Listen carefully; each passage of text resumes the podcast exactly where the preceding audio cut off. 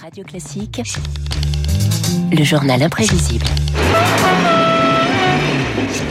Et voilà, c'est le train qui passe, c'est le train de nuit. Marc Bourreau, bonjour. Bonjour David. Bon réveil ce matin aux voyageurs du train Aurillac-Paris. La ligne de nuit a rouvert hier soir. Une autre doit relier ce soir Berlin à Paris. Les trains de nuit ont le vent en poupe, euh, j'allais dire la vapeur.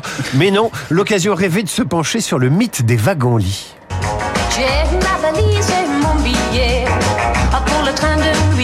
Le train de nuit, tout le monde en rêve, David. De Pétula Clark jusqu'à ce chef de bord un peu particulier, souvenez-vous. Exceptionnellement, ce n'est pas votre chef de bord qui nous parle, mais le Premier ministre. C'est un honneur et un vrai bonheur d'effectuer avec vous ce trajet. On le reconnaît. On le reconnaît, mai 2021, Jean Castex, évidemment. Képi sur la tête, ressuscité ces lignes qui desservaient en France, dans les années 70, plus de 550 villes. La SNCF est le plus grand hôtel de France. Elle assure chaque jour plus de 20 000 nuitées, soit 8 millions par an. Pour voyager heureux, voyager couché, dit le slogan. Papa, tu nous fais le train de nuit? D'accord, mais on éteint et on ferme les yeux. Ça y est. Tatak tatoum, tatak tatoum, tatak tatoum.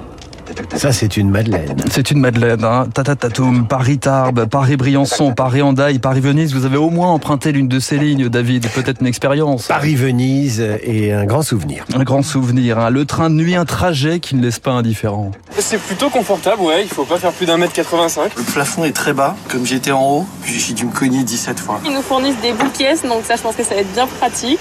Puis écoutez, moi, je me suis euh, préparée mentalement à me dire que ça allait pas être une nuit comme d'habitude, mais bon, pour quelques heures, euh, ça vaut le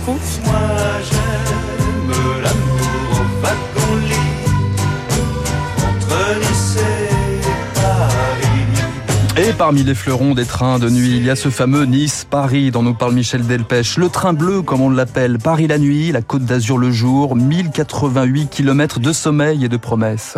Vous désirez, monsieur Un thé citron, s'il vous plaît. Tout de suite, monsieur. Ce train bleu, célébré par Jean Cocteau dans son ballet, mis en musique par Darius Milhaud, euh, n'est pas qu'une simple affaire de couchette, c'est aussi, dans les années 70, un restaurant célèbre pour sa carte. Et quelle carte? Terrine de foie gras de canard truffé à 17 francs, saumon fumé à 16 francs, canard à la danoise 20 francs. De quoi rêver jusqu'à l'aube en voyant se lever le soleil de la côte d'Azur. Très agréable pour les personnes qui euh, n'ont plus l'habitude de voyager par le train, qui voyagent souvent en avion, très vite. Alors maintenant, on prend le temps de vivre, on part en vacances, on va au cinéma.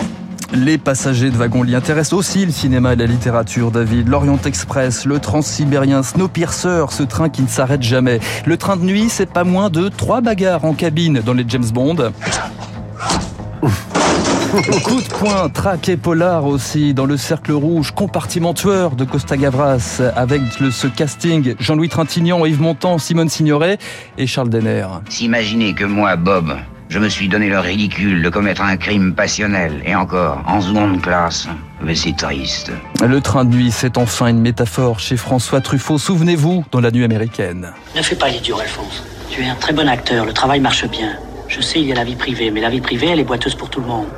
Les films sont plus harmonieux que la vie, Alphonse. Il n'y a pas d'embouteillage dans les films, il n'y a pas de temps mort. Les films avancent comme des trains, tu comprends? Comme des trains dans la nuit. Salut, Alphonse, je compte sur toi.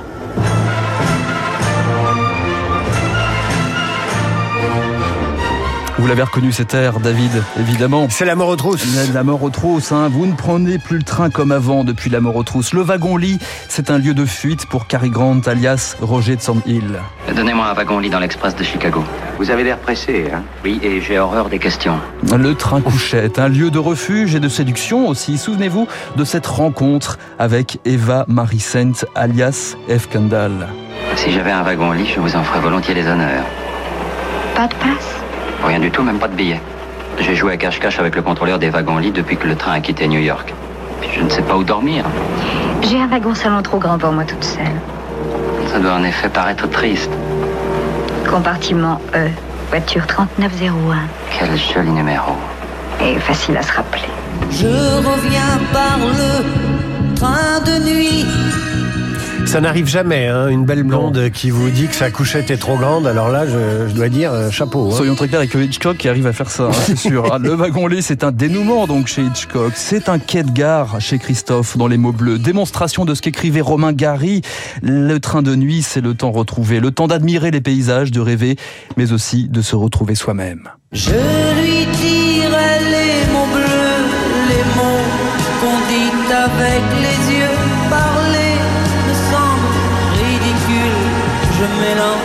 je recule devant une phrase inutile. Marc Bourreau, vous me bluffez pour retrouver des références au train de nuit dans les films de François Ah, Truffaut. celui-là, il venait de loin. Et les chansons de Christophe, euh, les mots bleus, référence peut-être au train bleu, qui sait. Merci. On retrouve tous les épisodes du journal imprévisible sur l'appli Radio Classique et sur le site radioclassique.fr. Et maintenant, le décryptage.